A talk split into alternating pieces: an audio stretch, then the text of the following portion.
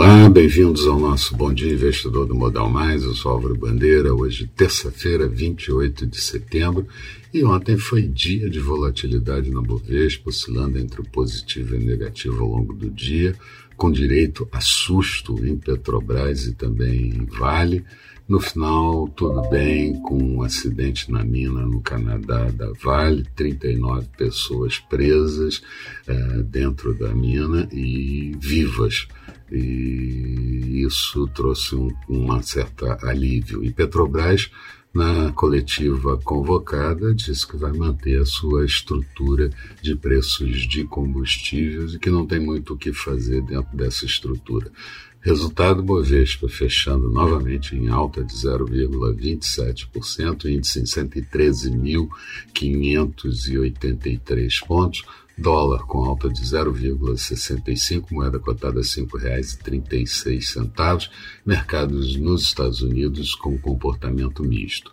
Hoje, bolsas da Ásia mais pesadas no encerramento, mas Hong Kong e Xangai em alta. É, Tóquio e Seul em queda, Europa começando o dia também em queda e futuros do mercado americano no campo negativo, tanto a Europa quanto os Estados Unidos acelerando perdas nesse início de manhã. Aqui, seguimos naquela toada de tentar ultrapassar os 115 mil pontos para mirar acima dos 120 mil pontos e não deveríamos perder a faixa inicialmente de 112 e de 110 mil pontos. Na Alemanha, tivemos a divulgação do índice GFK de confiança do consumidor. Ele surpreendeu e subiu 0,3 pontos, uh, vindo de menos 1,1 ponto, e a previsão era que ficasse em queda de 1,9 ponto.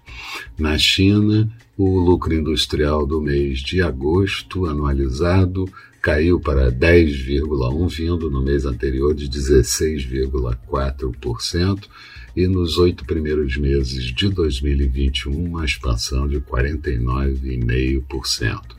Petróleo Brent no maior nível dos últimos três anos e WTI subindo nas últimas cinco semanas, também subiu ontem e sobe hoje novamente no mercado internacional.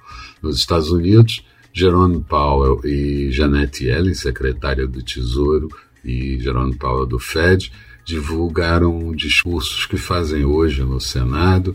Powell repete a coletiva da semana anterior e Janet Yellen faz carga na suspensão do teto da dívida, dizendo que, se não for feito, pode ter default primeiro dos Estados Unidos e recessão na economia. Aqui, pedidos de auxílio emergencial novamente em discussão para prorrogação e essa prorrogação indo entrando pelo ano de 2022 uh, sem definição ainda e Bolsonaro querendo fornecer botijão de gás a cada dois meses para os, as pessoas do Bolsa Família. Bolsonaro também falou muito em entrevista ontem, no final do dia, foi mais suave, dizendo que apenas que o precatório pode ter sido uma armação para o seu governo que poderia entregar a chave porque não teria orçamento, mas elogiou o STF e o TSE com a assessoria das Forças Armadas na próxima eleição. O relator do imposto de renda disse que não aceita pressão sobre a sua relatoria e deve usar os 15 dias que tem direito para apresentar seu relatório. Agenda do dia: vamos ter a nota de mercado aberto por aqui, o resultado primário do, mês de agosto, dados do CAGED também do mês de agosto e a ata do cupom da última reunião, que pode trazer algumas luzes sobre o plano de voo do Banco Central. Nos Estados Unidos, saldo da balança comercial do mês de agosto, a confiança do consumidor do Conference Board, índice de atividade de Richmond referente ao mês de setembro e muitos discursos novamente de dirigentes de Fed. Expectativa para o dia Bovespa seguindo exterior fraco, dólar mais forte e juros dependendo da ata do cupom que sai logo cedo.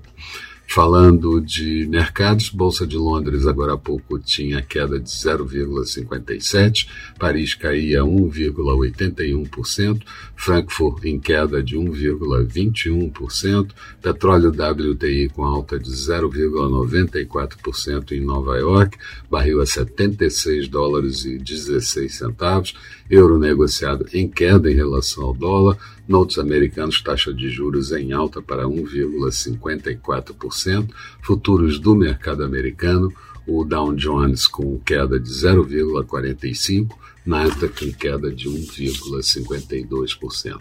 Eram essas as considerações. Tenham todos um bom dia, bons negócios. Eu espero vocês no final da tarde com boa noite.